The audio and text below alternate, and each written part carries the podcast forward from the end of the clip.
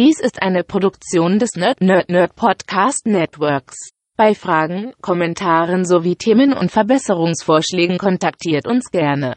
Auf Twitter findet ihr uns unter nnn-podcast. Unsere E-Mail-Adresse lautet nerdnerdnerd.podcast@gmail.com. Ebenso freuen wir uns über eine ehrliche Bewertung bei iTunes und ein Herzchen bei FIT. Erzählt auch euren Freunden und Familien von uns. Vielen Dank. Thank you.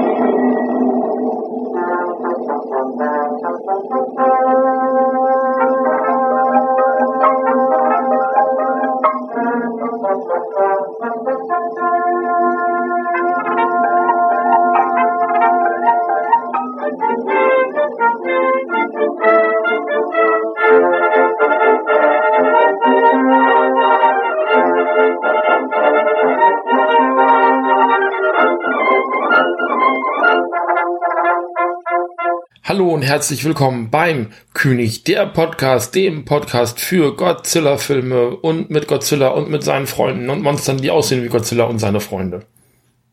Hi. Ich bin Steffen, ich bin hier der Nerd und äh, bei mir ist heute mal die Kati, Hallo. denn ähm, Die sieht aus wie ein Godzilla-Monster. das sage ich jetzt nicht zu. ähm, wir haben nachdem wir neulich schon mal einen Godzilla-Film gesehen haben, jetzt äh, vor ein paar Tagen, weil du es unbedingt sehen wolltest, Ja, tatsächlich. ja. Du wolltest Godzilla vs. Megalon äh, sehen, über den wir im nächsten Podcast übrigens reden, äh, in der nächsten Folge hier. Äh, haben wir heute noch mal einen Kaiju-Film geguckt, einen Film, den ich auch noch nicht kannte. Äh, wir haben geguckt Daigoro vs. Goliath Mhm. aus dem Jahr 1972. Die meisten Quellen sagen 1972, dann bleiben wir auch dabei. Ähm, ich wusste, dass es den Film gibt. Er ist berühmt, berüchtigt, sagen wir es mal so. Und ähm, ich hatte so groß keine Ahnung. Ich wusste nur, dass da so ein Nilpferdartiges, knuffiges, rundes Stolpermonster dabei ist. Sieht ein bisschen aus wie Omel aus dem Eis. Es ist tatsächlich Urmel ausgewachsen. Und naja, es ist so. Es ist ein Kinderfilm, oder? Ich glaube ja. Das glaube ich schon, ne? Ich glaube ja. Ja, willst du mal die Story zusammenfassen, grob? Äh, ja, es gibt nämlich eine. Im, im Gegensatz zu den meisten Godzilla-Filmen. ja, man muss das ab und zu mal betonen. Ähm, und zwar ist die Hintergrundgeschichte, dass Daigoro ein noch nicht ausgewachsenes Monster ist, das auf einer Insel ähm, vor Japan lebt. Ähm, da auch ein Betreuer hat. Ähm, das Problem ist, dass es auch noch nicht ausgewachsen schon so groß ist, dass die mit dem Füttern nicht mehr hinterherkommen, weil die einfach den Mittel, die Mittel fehlen. Und ähm, die Regierung will so ein, so ein Anti-Wachstums-Ding sie ins Futter mischen, damit es nicht weiter wächst. Der Pfleger, der sich seit klein auf um Daigoro kümmert, äh, ist dagegen. Und es gibt auch eine Gruppe von Menschen, ähm, allen voran ein verrückter Erfinder, die versuchen, Geld zu sammeln, um die Ernährung von Daigoro sicherzustellen, zu gewährleisten. Es sind ganz viele Kinder im Fanclub von Daigoro. Und Daigoro muss deshalb quasi von Menschen aufgezogen werden, weil die Menschen versehentlich vor Jahren mal die Mama geweckt haben bei einer Unterwasserexplosion und die Mama war dann stinkig. Kann ich nachvollziehen. Wenn ihr mich aus dem Mittagsschlaf weckt, bin ich auch stinkig. Und ähm, Da sag ich auch nichts zu. Nee, ist besser so. Und ähm, dann hat sie halt Städte angegriffen und sie wurde getötet von den Menschen und danach haben sie erst das Baby gefunden. Und naja, jetzt müssen sie sich drum kümmern. Und nachdem sie ihn quasi schon mit diesem Anti-Wachstumsmittel versorgt haben, ähm, sieht Daigoro irgendwas vom Himmel fallen, was erstmal wie eine Sternschnuppe aussieht, aber es landet definitiv auf der Erde. Und wer ahnt es? Wahrscheinlich ihr alle. Es steckt ein Monster dahinter, das lange Zeit gar keinen Namen hat, sondern immer nur das intergalaktische Monster heißt. Ähm, irgendwann wird es dann Goliath genannt. Das greift auch prompt die Insel an, auf der Daigoro ist und vermöbelt den Kleinen erstmal. Was ziemlich traurig ist. Das ist nämlich ein süßer kleiner Daigoro. Äh, dann verschwindet es ins Meer und man überlegt, hm, was soll man tun? Ähm, vernichten mit Atomwaffen, was ja irgendwie immer die erste Idee ist. In Japan hat man den Eindruck, wenn Monster auftauchen. Das wird aber abgelehnt wegen der Umwelt und allem.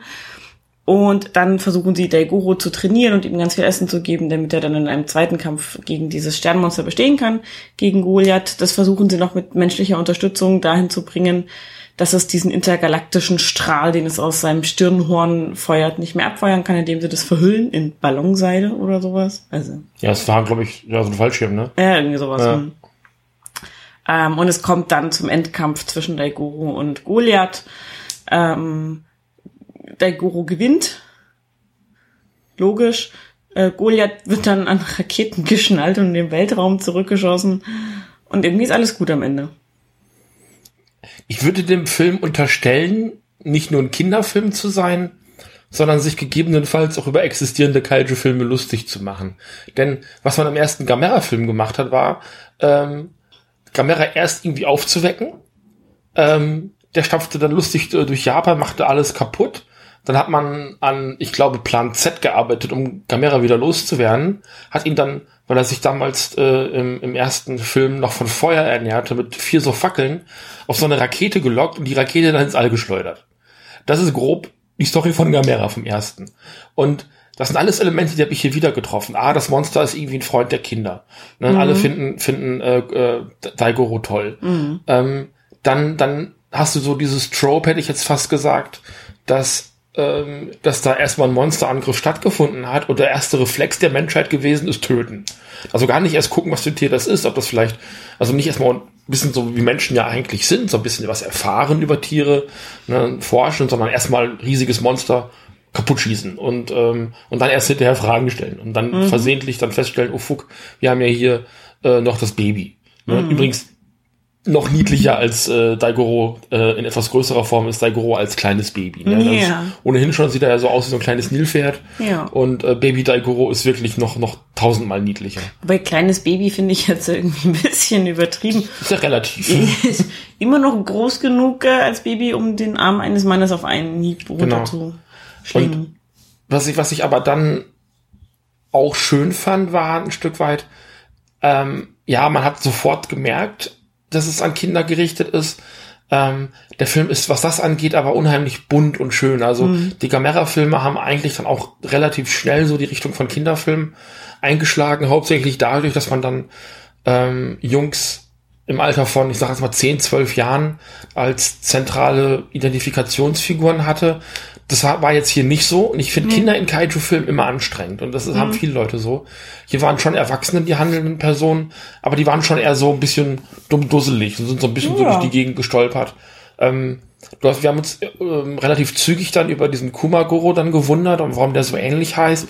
Ich habe es dann nachgeguckt und dieses ähm, Kumagoro und Hachigoro ist so ein Comedy-Trope ähm, mhm. in japanischer Erzählweise. Das sind so, so Archetypen, ähm, so wie der dumme August bei uns hätte ich jetzt mhm. fast gesagt. Oder ähm, man kennt ja dann, äh, kann ich will jetzt keine anderen Beispiele spontan aus äh, mitteleuropäischer Erzählung. Ähm, aber das sind eben exakt Figuren, die dann auch in verschiedenen Erzählungen immer wieder auch mit dem gleichen Namen und der gleichen Charakterisierung dann benutzt werden. Ich meine auch, dass es im dritten Camera-Film Figuren gibt, die genau dem auch entsprechen. Mhm. Ähm, ich würde mich jetzt nicht so weit aus dem Fenster lehnen, weil ich es nicht sicher weiß, aber es kam mir in manchen Sekunden vor, als wären es sogar die gleichen Darsteller. Dafür will ich mich aber absolut nicht aus dem, aus dem Fenster lehnen. Ähm, aber so Comedy-Duos hat man oft in so Comedy-Filmen, in japanischen, die dann eben auch so diese Comic Relief ja. Sache so ein bisschen annehmen. Ähm, und an, äh, in so anderen Szenen hat's mich auch schon so ein bisschen an Pipi Langstrumpf erinnert. Ganz viel, ja. ja. Also so die, dieses bunte Volksfestartige teilweise, das dann da abgefeiert wurde, äh, war schon sehr stark wie Pipi Langstrumpf-Filme und Michel Sönneberger. Und, mhm. ähm, die Stimmung ist da einfach ja. entsprechend. Also das, das passt sehr gut tatsächlich, der Vergleich. Ähm, ist einfach schön gemacht. Also mein erster Gedanke war, es fängt mit so einem Volksfest an, also mit Blasmusik mhm. und hat man nicht gesehen. Ist eigentlich ein Wettbewerb von einem Erfinder, der eben diese zwei Millionen Yen. Genau, das ist so ein Fernsehsender, der immer ja. äh, Geld auslobt für eine gut funktionierende Erfindung und die ersten mhm. paar Erfindungen gehen halt schief. Ja. Ne? Unter anderem wurde da, glaube ich, dieses Red Bull Flying Bla erfunden. so sah es ein bisschen aus, ja. ja. Ähm, ähm. was ich auch ein bisschen schräg fand, er ist irgendwie durch den, durch den halben Ort da irgendwie gefahren mhm. und ist dann doch damit abgestürzt. So, ne? ist irgendwie, ja, das ist also diese, ja. diese Intro-Sequenz, die man dann hat in dem Film, wo er mit diesem Aerobike, er schreit dann irgendwann Aerobike, äh, da irgendwie losfährt und ähm, dann erstmal Anlauf nimmt die ganzen Ort entlang und dann zündet irgendwie der Raketenantrieb, also während dann die Titel, die ganzen äh, Schauspieler und, und Produzenten da durchs Bild laufen, ähm, und, und, und, und fliegt dann mit dem Raketenantrieb dann in den nächsten Baum oder so. Ne? Mhm. Das war schon echt schräg. Schon. Ähm, Der ist also auch so ein bisschen so ein, eine halbe Witzfigur, sage ich mal, weil er halt lauter Sachen erfindet, die irgendwie nicht funktionieren, aber er tut es Mhm. aus einem guten Zweck. Ähm, aber damit fängt es halt an und mein erster Kommentar dazu war ja auch irgendwie so, Gott, ein Volksfest, das geht doch nie gut aus. Nee, nee. Ähm, Aber das ist hier, also man sieht also, die Kinder machen das dann für Daigoro, sammeln für Daigoro, sind Fans für Daigoro. Und ähm, der, der Fernsehreporter weiß auch im ersten Moment gar nicht so großartig, was damit anzufangen. Und dann wird Daigoro eben erklärt, dass er eben auf dieser Insel betreut wird. Ähm, man, man lernt den Pfleger kennen, in Anführungszeichen, dessen besten Kumpel praktisch, der auch der Einzige ist, der Daigoro halbwegs verstehen kann. So mit Gestik und einzelnen Lauten. Ähm, und Daigoro ist wirklich wie so ein Kleinkind. Ne? ja, so Also- vielleicht so drei Jahre alt. Bei einem Kind, ne, hätte man gesagt, so, schon in der Lage, sich so gewissermaßen zu äußern, aber noch äh, bei weitem nicht völlig ausgereift sozusagen. Und das erkennt man auch daran, dass Daigoro auf seiner Insel ja ein riesiges Dixie-Klo stehen hat. Ja, aber er das er, benutzt es nicht. auf das er eigentlich auch erst draufgehen soll. Genau. Und das aber nicht tut. Das ist wirklich wie so eine Duschkabine, aber mit einem Klo drin. Ja. Das ist mega witzig. Also das war so, ich dachte so, okay, du hast jetzt hier einen Kaiju-Film und das Monster soll aufs Klo. Also das ist irgendwie dann auch schon so. Töpfchentraining mit Kaiju. Genau. also auch total sympathisch. Man- Man merkt schon irgendwie in den ersten zehn Minuten, dass es ein Kinderfilm ist. Also da gibt es auch keine Diskussion. Also viele Godzilla-Filme sind irgendwann in Richtung Familienfilm oder Kinderfilm abgedriftet. Und diese Godzilla-Filme finde ich immer am anstrengendsten, weil die das versuchen, so krampfhaft zu machen. Am Ende kloppen sich die Monster trotzdem. Aber du musst halt immer durch diese furchtbare Handlung. Wir haben nächstes Mal in der nächsten König der Podcast-Episode tatsächlich auch einen dieser Kinderfilme äh, dabei. Und ähm, das sind immer so ein bisschen meine Lowlights in der Reihe. Ja. Aber da reden wir dann beim nächsten Mal mit Daniel auch wieder, der ist dann wieder dabei. Äh, das kann ich deswegen so sicher sagen, weil wir die Sendung gestern aufgenommen haben. Genau. Ist nämlich voll produktiv hier. Richtig. Ähm, ja, aber die, der ist schön gemacht als Kinderfilm. Also, weil der ist ja nicht so krampfig Mhm. irgendwie. So dieses, es wirkte auch wesentlich natürlicher eingebunden in die Handlung, was mit den Monstern passiert. Ja. Also erstens hat Daigoro so ein Background bekommen mit der toten Mama und dass sich deshalb die Menschen um ihn kümmern und überhaupt und so. Ähm, dafür hat das Sternmonster keinen Background bekommen, aber den brauchte es auch nicht. Das haben die allermeisten Godzilla-Schurken halt auch nicht. Die Nee. kommen, wir, kommen irgendwelche Außerirdischen auf die Welt, die bringen dann das nächste Monster mit und das war's dann auch. Ja. Ne? Aber es ist halt dadurch, dass Daigoro an sich bekannt ist, weil da halt viel Presserummel drum passiert war nach dem Angriff seiner Mama und sowas, ähm, ist es halt klar, dass die Kinder darüber Bescheid wissen, dass Daigoro einen Fanclub hat, dass es Leute gibt, die Anteile nehmen, die sich drum kümmern wollen. So, das ist nicht einfach so aus dem Nichts heraus, von wegen, oh, großes Monster, ach, sieht aber niedlich aus, kümmern wir uns drum, sondern es hat halt Hand und Fuß dabei. Und, Ja. und die Begeisterung der Kinder ist einfach, die funktioniert sehr gut in dem Film und das Engagement. Ähm, fand ich gut. Ja, es ist wirklich so ein, ähm, ich habe dann auf Letterbox nach dem Film ein bisschen gelesen und der Tenor ist auch recht positiv und, und da sagen also viele, eigentlich schade, dass die da nicht mehr von gemacht haben, dass es wirklich nur diesen einen Daigoro-Film gibt. Ähm, über die Jahre, die wir jetzt diesen Podcast auch schon machen, das ist jetzt irgendwie die 26. Folge oder sowas, diese Reihe, ähm, wir haben nicht alles besprochen, was in diesem Genre unterwegs ist. Wir haben nicht wirklich jeden japanischen Kaiju-Film besprochen. Das wäre nicht möglich gewesen. Man kann nicht, es sei denn, man podcastet wirklich wöchentlich über das Thema, dann könnte man das eventuell abdecken. Ähm, aber wir mussten eine Vorauswahl treffen. Und da sind auch Filme ein bisschen hinten übergefallen, die das Konzept Kaiju-Film auch aufgebrochen haben. Einer davon Gappa. Ein ähm, sehr herzlicher, auch eher ein Familienfilm, wo es eben auch um ein kleines Monster geht, was dann eben, wo dann eben die Eltern Ja. ähm, die Welt angreifen und ähm, dann geklärt werden muss, okay, äh, wir geben Gappa den Eltern zurück.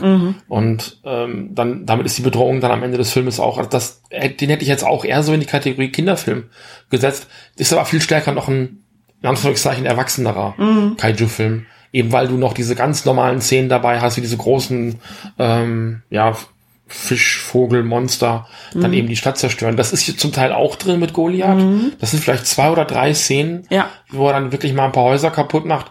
Ähm, hauptsächlich finden die Kämpfe zwischen ähm, zwischen Daigoro und Goliath aber dann immer an dem gleichen Strand statt. Also Ja. das ist halt dieser mehr oder weniger unbewohnten Insel, Ja. ähm, die quasi nur zum Aufziehen von Daigoro da ist, was auch okay ist für einen Kinderfilm. Ich muss Ja. da keinen Katastrophenfilm draus machen mit Monster zerstört die Stadt. es gehört halt zum, zum, zum Genre so ein bisschen dazu, dass da das böse Monster so ein bisschen was kaputt macht. Ähm, es ist aber jetzt nicht irgendwie, weiß ich nicht, Ghidorah oder, oder Gigan oder irgendwer, Ja. der jetzt dann marodierend äh, über die äh, Tokyota Innenstadt und alle Leute zertrampelt und sowas. Das hast du hier nicht. Also das ist ganz, ganz, ganz aufs Minimalste runtergebrochen, um so ein Häkchen dran zu machen. Er ist wirklich eine Bedrohung, das zeigen wir jetzt auch. Aber alleine, wie er dann hinterher mit so einem langen Gesicht an dieser Rakete dann hängt und doof aus der Wäsche guckt, d- das heißt halt auch, okay, wir nehmen auch unseren Schurken irgendwie nicht ernst. So, ne? Genau, ja, schon irgendwie so ein bisschen. Ähm, dabei ist der Schurke aber tatsächlich ja dafür verantwortlich, dass sie überhaupt Futter kaufen konnten für der Goro, ne? Genau. Weil der ähm, Erfinder hatte dann ähm, eine Art Regenkanone oder Rake Regenrakete erfunden, mit der er Regen machen wollte und war wieder bei dieser Fernsehshow unterwegs und äh, schoss die in den Himmel und es fing an zu schneien. Und ähm, war ein bisschen überrascht, weil eigentlich sollte seine Rakete halt nicht schneien. Da waren irgendwie Bedingungen nicht für gegeben. Sie haben dann auch gesehen, okay, der, der Raketenkopf, den er da hochschießen wollte, ist irgendwo 30 Meter weiter im Feld gelandet Ja, und den haben sie dann schnell in- eingebuddelt. Ins Gebüsch irgendwie, ne? Ne, also wirklich so, so wie beim, beim, beim Kugelstoßen einem die Kugel auf den großen Zeh fällt, mehr oder Ja, weniger. genau. ne? So ein bisschen war das. Und der Schnee kam tatsächlich daher, dass äh, dieses Goliath-Monster eben, wenn es diesen Strahl aus seinem Horn benutzt, ringsrum die Umgebungstemperatur abkühlt und es dann halt anfängt zu schneiden. Und das war just parallel der erste Kampf zwischen Goliath und Daigoro und dieses Vorführen der Regenrakete. Genau. Und da, merkt man auch, dass das Drehbuch zumindest versucht, so ein bisschen auch, ja, Kräfte zu erklären, das Monster nicht einfach nur so hinzustellen, sondern zu sagen, hey, das, das Viech hat eine Schwäche und das versuchen wir, oder eine Stärke, je nachdem, oder Auswirkungen. Und wir versuchen das so ein bisschen gegenzusteuern. Das wird am Ende nicht ganz gut umgesetzt. Also, wir reden jetzt hier alles, was der Film gut macht. Äh, der Film macht nicht alles gut. Nein. ähm, es gibt ein paar, paar Sachen, die wir euch noch anmerken können. Ähm, also ich finde halt beispielsweise Daigoros Kostüm ist dann doch sehr einfach gehalten. Also auch ähm, Goliaths Kostüm kommt im Ansatz nicht an das ran, was sonst auch Toho macht. Der Film ist nicht von Toho, wird zwar von Toho, ist von Toho zwar vertrieben worden, ist ähm, nämlich von Tsuburaya Productions gemacht. Eiji Tsuburaya war Special Effects Mensch äh, für Godzilla viele, viele Jahre lang und hat dann eben mit Tsuburaya Productions sein eigenes Studio gegründet, wo er vorrangig die Ultraman-Geschichten gemacht hat. Der wird hier auch ein paar Mal zitiert. Also Ja. es gibt immer mal wieder Anspielungen auf äh, Ultraman. Äh, als sie dann irgendwann äh, Daigoro beispielsweise trainieren, machen sie dann, sagen sie ihm, dass er so Posen einnehmen soll, um ein bisschen bedrohlicher zu wirken. Und äh, dieser Geschäftstypi, der dann versucht, das Geld so ein bisschen dann ähm, ähm, runter zu reduzieren, was dafür ausgegeben werden soll, der schlägt ihm dann eben diese Ultraman-Henshin-Pose auch vor, äh, mit der Ultraman dann wächst.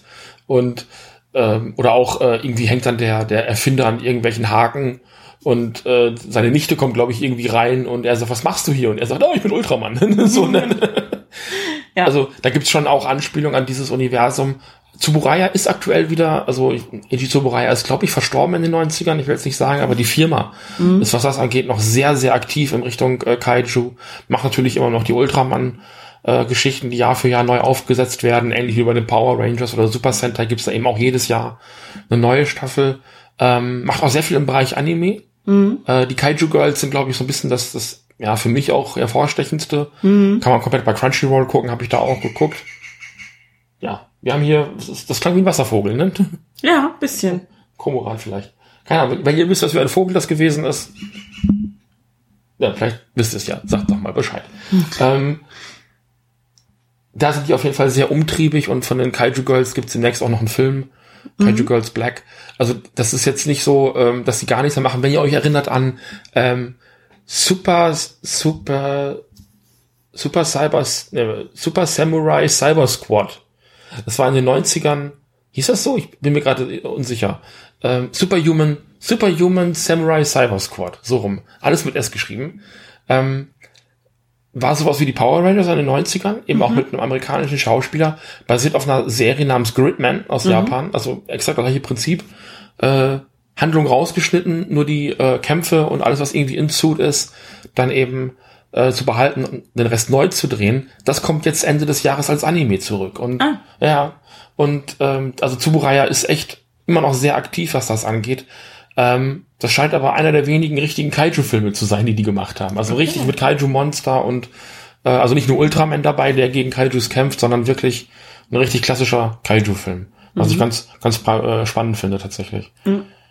Ähm, ja, und also dafür, dass, dass die wirklich verantwortlich gewesen sind für die, zum Teil für die Special Effects bei Godzilla, muss ich sagen, sehen die Anzüge hier schon ein bisschen billig aus.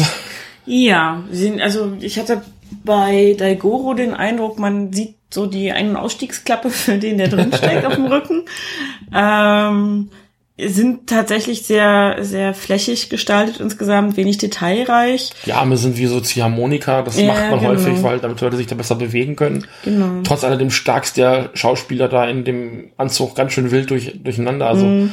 Godzilla hatte halt auch, auch so seine Art, sich zu bewegen, gerade so in dieser äh, Showa-Ära hast du dann eben ähm, schon ähm, so ganz typische Bewegungen, wenn er so mit den Armen kreist und all das. Das ist schon da. Ähm, und Daigoro macht immer so große Gesten, wenn er läuft. So mit den Armen so nach vorne und ganz kreisen und die Beine nach, in alle Richtungen. Ja, Ja.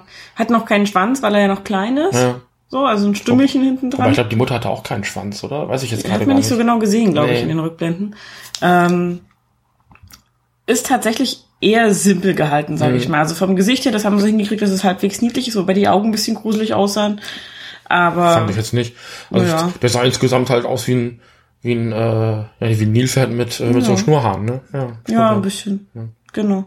Naja, und Goliath war blau. Mhm. Ähm, mein erster Vergleichsgedanke war Ikakumon, weil das so ein bisschen auftauchte, ne, wobei Tsunomon wahrscheinlich besser gepasst hätte. Zuno mal, also vierbein, äh, zweibeinig dann. Ne? ja, genau. Aber und auch mit diesem Panzer auf dem Rücken, den Ja. hat äh, Aber das ist, wenn die gekämpft haben, und da hat Mhm. der Film für mich wirklich so ein bisschen auch versagt, sah das halt wirklich aus, als würden die sich ihre Boxhandschuhe so ein bisschen an den Körper jagen. Mhm. Also äh, Daigoro ist ja auch erstmal hin und hat ein paar Mal so auf den Bauch geboxt. Und das sah auch nicht wirklich gut durchdacht und, und, und gut choreografiert aus. Klar, dass man da jetzt nicht die krasse Kaiju-Action für die Kinder macht, kann ich schon verstehen. Ähm, aber Goliath dreht sich, glaube ich, einmal mit Schwung und man denkt, okay, was will er jetzt machen? Es wird gar nicht klar, dass er ihm den Schwanz, äh, Daigoro den Schwanz ins Gesicht äh, hauen möchte. Es ist also ähm, sehr unbeholfen, sehr, sehr tollpatschig und es ist auch nicht viel Kaiju-Kampf in dem Ding drin. Ne? Es ist verhältnismäßig wenig. Also es gibt im Prinzip zwei. Diesen allerersten, wo sie aufeinandertreffen. Ähm, da gibt's so einen netten Sprung von Daigoro, der aber leider sein Ziel verfehlt, weil sich Goliath fieserweise einfach wegduckt. er hätte sich bei, er hätte bei Godzilla in die Lehre gehen können, der macht das nämlich irgendwann später in einem der nächsten Filme, die wir besprechen, sehr viel besser mit dem Anlauf nehmen und springen. Ja.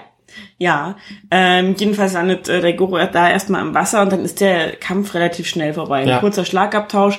Es ist aber wirklich so, als, weiß ich nicht, hätten die Arme der Schauspieler nicht ganz in diese Ärmel von den Kostümen reingereicht und die hätten so vom Ansatz so ein bisschen so, ne, also wenn ihr irgendwie nur mit den Händen in den Pulloverärmeln ganz am Anfang Ja. steckt und schleudert die Arme so hin und her, so ein bisschen sah das aus. Ja, wirklich. Und also das wackelt am Ende halt dann auch. Also gerade Goliath hat noch so große Hände dann Mhm. und da steckt einfach schon kein, kein Gliedmaß mehr drin, so irgendwie. Ne? Genau. Ja, ähm, die Handlung fand ich manchmal ein bisschen anstrengend. Da kommen wir dann vielleicht gleich nochmal Mhm. im Einzelnen zu, weil es doch sehr so auf. Es gab ein paar sehr witzige Szenen, muss ich Mhm. ganz ehrlich sagen, gerade mit den beiden, mit Kuma und Hachi. Ähm, aber die waren auch gegebenenfalls relativ anstrengend. Also das Ja. war schon manchmal ein bisschen zu sehr. Die waren auch manchmal zu, also ähm, äh, Kumagoro, der ein äh, wildes Kind sein soll, Mhm. und, und Hachigoro, der eigentlich eher so ein Nosy. Was ist Nosy? Ähm, ich kann es nochmal. Neugierig. Neugierig, ne? Ein Glaub bisschen ich. Vor, vor, Vorlaut, Vorwitzig, neugierig. ne? Genau. ähm, habe ich nämlich auf einer, auf einer Seite gelesen, die das dann eben ein bisschen beschreibt. Das sind eben japanische Comedy-Tropes, Mhm. die mit diesen beiden Figuren dann eben benutzt werden.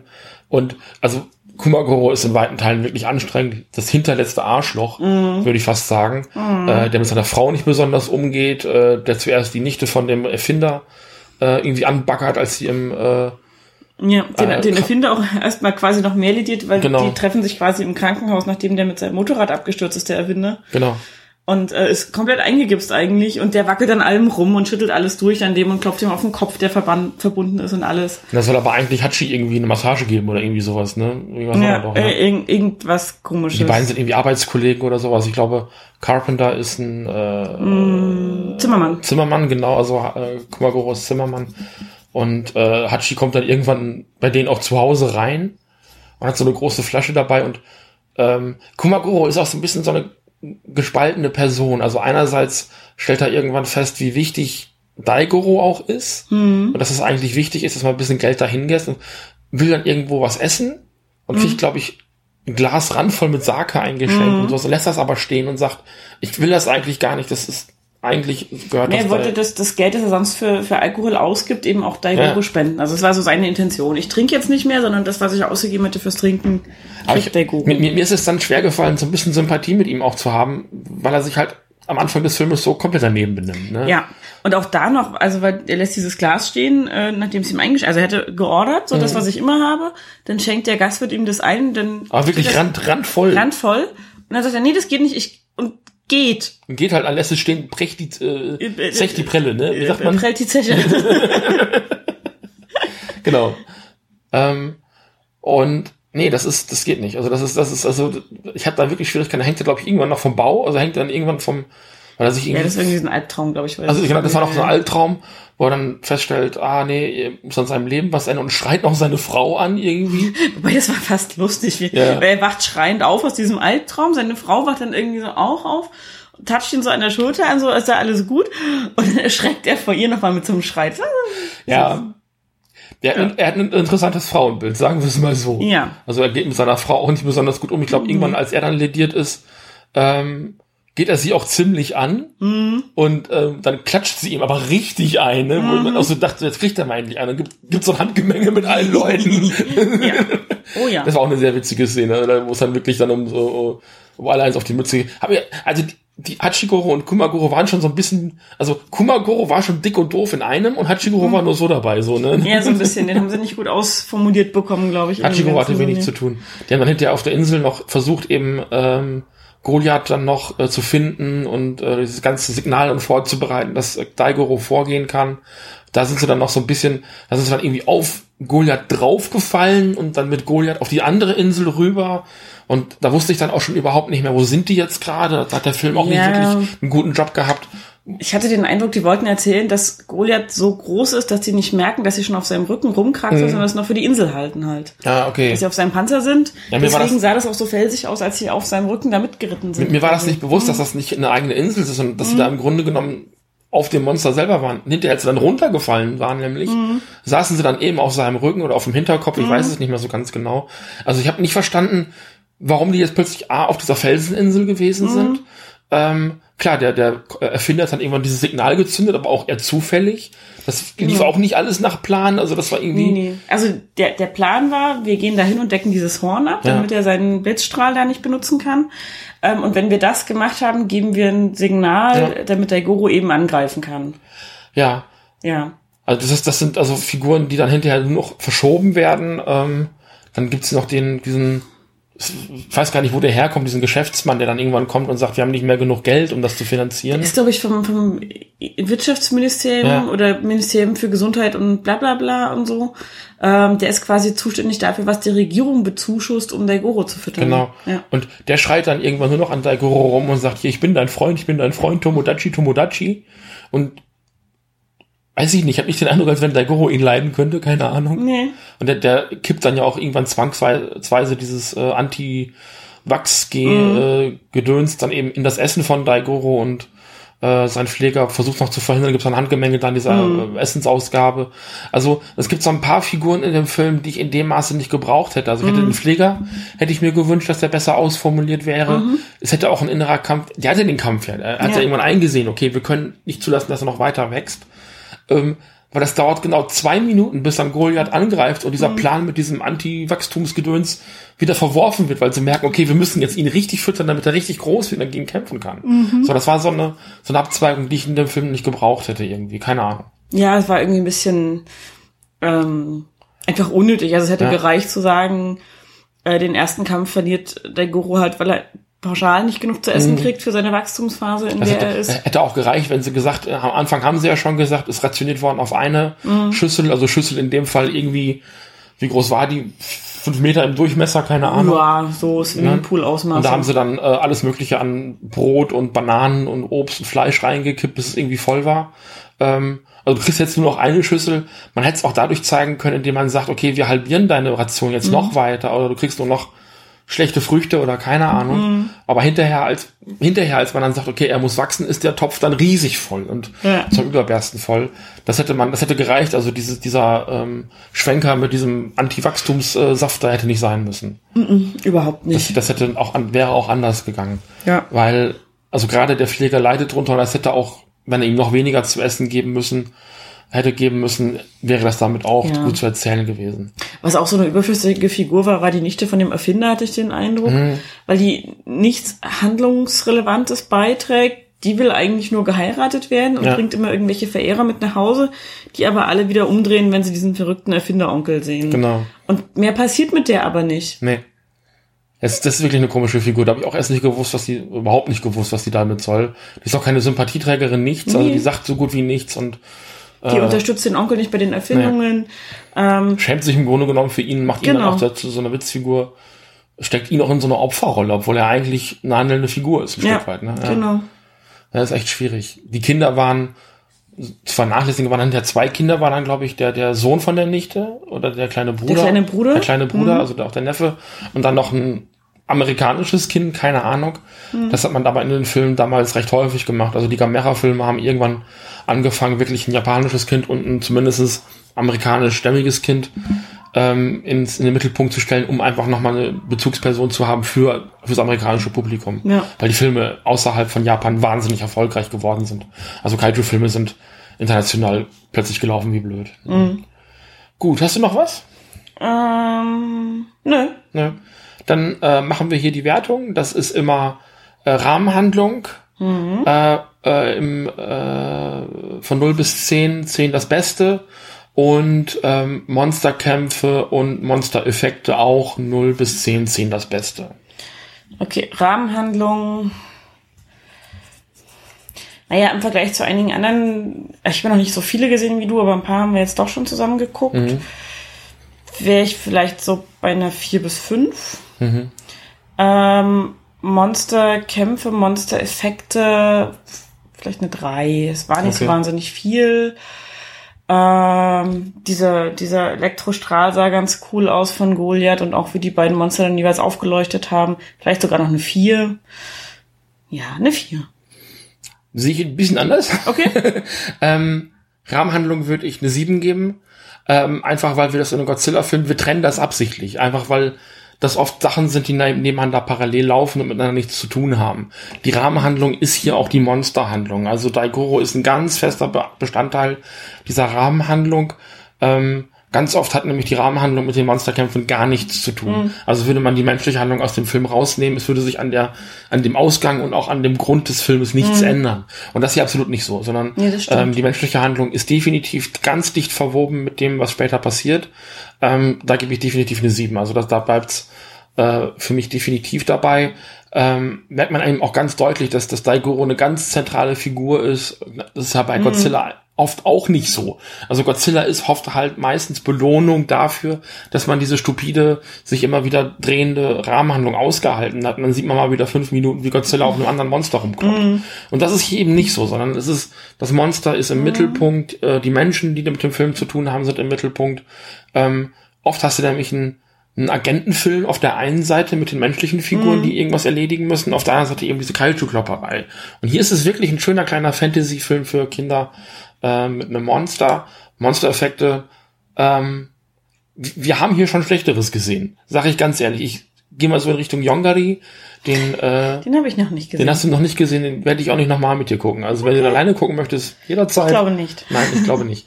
ähm, Yongari war um einiges schlechter. Ähm, die Ex from Outer Space, ähm, Julala aus den 60ern, glaube ich, der erste Film von 67. Hat da nicht einer mal Minuspunkte von bekommen? Von Ich glaube, ich, glaub- ich glaube, Yongari hat Minuspunkte gekriegt. Für alles. Äh, Minus drei. Ich weiß es nicht. Ähm, weil der war richtig mies. Ähm, nee, also da haben wir hier definitiv Schlechteres gesehen. Ähm, und dafür, dass es eben auch ein, ein anderes Publikum anspricht, die vielleicht auf die Effekte auch nicht eingehen, würde ich es da auch nochmal anders bewerten. Da das aber eine Tsuburaya-Produktion ist, sage ich, scheiße, das könnt ihr halt einfach besser. Also die mussten halt, gerade was diese Ultraman-Serien angeht, die mussten sich halt für jedes, jede Folge von Ultraman, auch bis heute, müssen die sich ein neues Monster ausdenken. Also das ist halt, klar ist mal eine, eine Abwandlung von einem bis- bisherigen, also die haben sich bei Tsuburaya damals auch einen Godzilla-Anzug geliehen und haben da so einen Kragen drum gemacht, haben da draußen ein neues Monster gemacht. Ähm, ich habe gerade den Namen vergessen, Gilas oder irgendwie sowas, haben das anders genannt auf jeden Fall. Ähm, und Ähm, also die sind da sehr erfindungsreich, was Monster angeht. Also da gibt's, äh, das sieht man auch bei den Kaiju Girls übrigens besonders gut. Die basieren ja auf diesen Ultraman-Monstern, Ja. Ultra-Kaijus. Ähm, da sieht man hier nichts von. Also sowohl äh, Goliath als eben auch ähm, Daigoro sind relativ ja, langweilig gestaltet. Die Kämpfe geben auch nicht wirklich her, da gehe ich mit den, also wie gesagt, wir haben Schlechteres gesehen, da gehe ich mit den vier Punkten, die du gegeben hast, d'accord. Ähm, das wäre es dann. Dann lande ich bei elf und ich lande bei äh, fünf von zehn und weil ich heute gnädig bin, runde ich auf. Okay. Also das waren fünf, fünfeinhalb Punkte und ich runde auf auf sechs. ja. Ja. Weil ich, weil ich den Film einfach insgesamt vom, von der Handlung und von dem, was dargestellt worden ist, von den Figuren sehr sympathisch fand. Sympathisch ist der auf jeden Fall. Ja. Ja. Da bleibe ich dann. Also ich habe ich hab bei Letterboxd einfach, weil der für mich schon ein bisschen überdurchschnittlich ist, habe ich dreieinhalb Punkte gegeben. Mhm. Ähm, aber eine Letterboxd-Bewertung ist was anderes als das, was wir hier machen. Ja. Dementsprechend, ja. Gut. Gut. Würdest du sowas wiedersehen wollen? Ja. Also wir haben ja jetzt auch äh, den Auftakt von der neuen Schläferz-Staffel ge- Genau. angefangen zu gucken. Äh, King Kong gegen Godzilla oder Ja. Godzilla gegen King Kong. Ja, King Kongs Rückkehr heißt der, glaube ich, auf Deutsch. Ähm, Genau. ähm, wir haben ihn leider nicht durchgehalten, weil es so spät Ja. war und wir müde waren. Wir waren sehr müde, aber den, Film mag ich auch sehr. Den haben wir ja schon vor Jahren Und- besprochen. Äh, den, den würde ich tatsächlich gerne irgendwann noch mal ganz sehen. Das ist kein Problem. Ähm, es ist schon schön. Also es macht schon Spaß, sowas. Ja. Also vor allem, wenn, wie gesagt, die, die Monsterkämpfe dann auch noch ein bisschen besser sind, die Monsterkostüme ein bisschen besser sind. Da habe ich ja dann ein, zwei schon gesehen. Also diesen genialen äh, Sprung von Godzilla Äh, Godzilla gegen Megalon, genau. gegen Neon haben wir auch schon gesehen. Und wir haben auch schon den Godzilla-Film gesehen, wo der kleine Godzilla dabei ist. Der Baby-Godzilla. Welchen denn? Auf dieser Insel, wo die in so einem Vulkankrater am Ende kämpfen, hätte ich gesagt.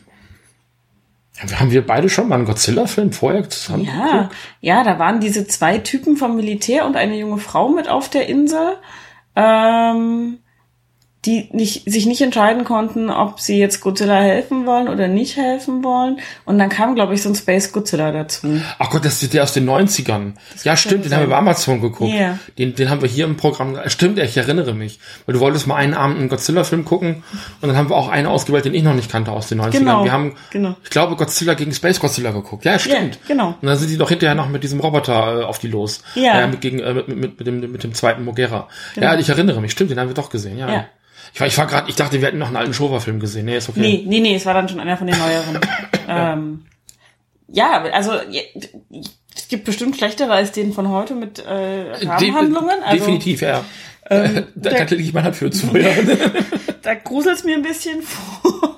Ich, ich glaube, Aber, das, das, das ähm, wirklich Schlimme hast du schon, hinter, äh, schon Okay. verpasst, in Anführungszeichen. Okay, oh Gott sei Dank. Äh, ja, also da, äh, also wenn wir nicht nochmal irgendwann Reiger gucken, aber der kommt erst in den 2000ern. Mhm. Ähm, ich glaube, das ganz Schlimmste ähm, haben wir jetzt tatsächlich äh, nächste Woche, im nächsten Monat besser gesagt, kommt noch mal einer, wo ich sage, war nicht so meins Mhm. und Daniel auch nicht so. Ich kann ja mal so ein bisschen spoilern. Wir haben den gestern ja aufgenommen. Mhm. Ähm, aber da hört euch noch mal gerne die Review an im nächsten Monat. Ähm, aber also Godzilla kommt dann ja erstmal lange nicht wieder. Mhm. Also dann äh, geht ja, also Mitte der 70er Jahre ist da ja erstmal Schluss mit Godzilla. Ähm, bis Mitte der 80er Jahre, also 75 der letzte, 84 der nächste. Ähm, und ähm, ich würde mal sagen, also so diese Tiefpunkte der Showa-Ära haben wir hinter uns. Ja. Und haben wir nicht schon ein Ding gesehen, wo der Godzilla-Darsteller auch stolpert? Das, war das den nicht der, der bei? King Kong? Ich meine, der wäre bei King Kong gestolpert, der, der auch bei Schläferz gelaufen ist. Nee, nee, das war noch ein anderer, der so, so eine, so eine ganz schlimme Papp Pappmaché-Kulisse auch hatte von der Großstadt, meine ich, wo auch so völlig aufgeregte Militärs und Frauen äh, zu den Militärs noch, oh, ich weiß. Du hast gerade die komplette Showa-Ära in einem Satz beschrieben. Also so, ähm, Ja. das soll es für heute Ja, gewesen genau. sein zu dem einen Film. Ähm, ich habe dich aber jetzt für die nächsten, für die kommende Staffel jetzt, Mhm. äh, starten ja jetzt gerade die, die 70er Staffel richtig. Mhm. Wir hatten ja schon eine Folge aus den 70ern Anfang des Jahres. Ähm, für ein paar Folgen eingeplant, äh, wie das ganze Programm aussieht ähm, mit dem König der Podcast, erkläre ich aber in der nächsten Folge am Ende. Ähm, einfach damit Daniel auch Bescheid weiß, habe ich das gestern schon gemacht. Ähm, da hört ihr dann nochmal genauer, was für ein Programm wir haben. Denn wie gesagt, Godzilla ist 1975 zu Ende erzählt, zumindest in der Ära. Ähm, wir möchten aber trotzdem die 70er da noch nicht verlassen. Da kommt noch einiges auf euch zu. Genau. Und Ja. ich, ich darf mitgucken. Du darfst einiges mitgucken. Oder muss oder wie auch immer. Wie du möchtest. Du kannst Nee, dann auch, du kannst dann auch häkeln oder nähen oder was du gerne machst dann in der Zeit. Okay. Und du möchtest auch Gardinen nähen, hattest du gesagt. Ja, wir brauchen auch mal ein paar Gardinen. Ja. Das stimmt. Ähm, nee, aber auf jeden Fall ähm, weiß ich das Kaiju-Genre mehr zu schätzen, seit ich älter bin. Als Kind habe ich das irgendwie nicht so. Das ist, wie hast du das als Kind wahrgenommen? Ich glaube, ich habe das gar nicht gefragt, oder? Nee, also ich habe als Kind ein bisschen Power Rangers gesehen. Ähm, fand das aber ziemlich albern einfach. Das waren immer diese übertriebenen Gesten, die in ihren Kampfanzügen dann rumrannten, die Power Rangers. Und ähm, die, die Monster sahen halt auch einfach nicht aus wie die Art von Monster, die ich kannte. Ne? Also die sahen wirklich nach Gummimonstern aus einfach oft. Und ähm, das, das fand ich immer ein bisschen irritierend, dass das so offensichtlich Kostüme waren und so. Ich war halt eher Filme gewöhnt, wo versucht wurde, alles so realistisch wie möglich darzustellen. Ähm, ohne dieses bunt übertriebene. Äh, ich habe den, den amerikanischen Nicht-Godzilla-Film gesehen. Ja, nicht Godzilla. Oder, oder Gino. Man, nennt- man nennt ihn auch Gino? nee, den mit Matthew Brother? Ja, ja, man, das ist der? man, man nennt ihn auch Gino. Okay, Godzilla in Name Only. okay. Ist, ist, ein, also ist ein Fanname. Okay, also ich habe, ich habe Gino gesehen. Ja, ja. Ähm, da war ich tatsächlich an sich mit der Optik zufriedener, Mhm. weil es so für meinen Film-Sehempfinden gut war. Über den Rest des Films brauchen wir nicht reden. Also noch nicht, vielleicht wenn wir da hinkommen. ja, den werden wir definitiv im Programm haben. Den lassen wir nicht Ähm, aus. Ja. Und ähm, ansonsten habe ich eher King Kong-Filme gesehen tatsächlich. Da gab es auch einige, ja. Ähm, die mochte ich auch lieber. Möglicherweise, weil King Kong so schön flauschig ist. Da machen wir jetzt, äh, da gebe ich jetzt auch nicht zu viel weg, äh, da machen wir dieses äh, Jahr jetzt in dieser 70er Staffel auch noch ein bisschen King Kong. Also einige, wie gesagt, hört das am Ende der nächsten Sendung. Alles wird gut, Schatz. Da machen wir am Ende der nächsten Sendung nochmal eine genaue Vorstellung, wie das Programm in den 70ern aussieht. Ja, finde ich gut. Genau. Bin ich dabei. Ähm, vielen Dank. Ja, danke. Ja. Äh, äh genau. Ich, ich, hier ist niemand außer dir. Ich rede mit dir. Die Hörenden sind auch hier. Vielen ja, Dank fürs Zuhören, liebe Leute. Ah. Und ein Kardizilla.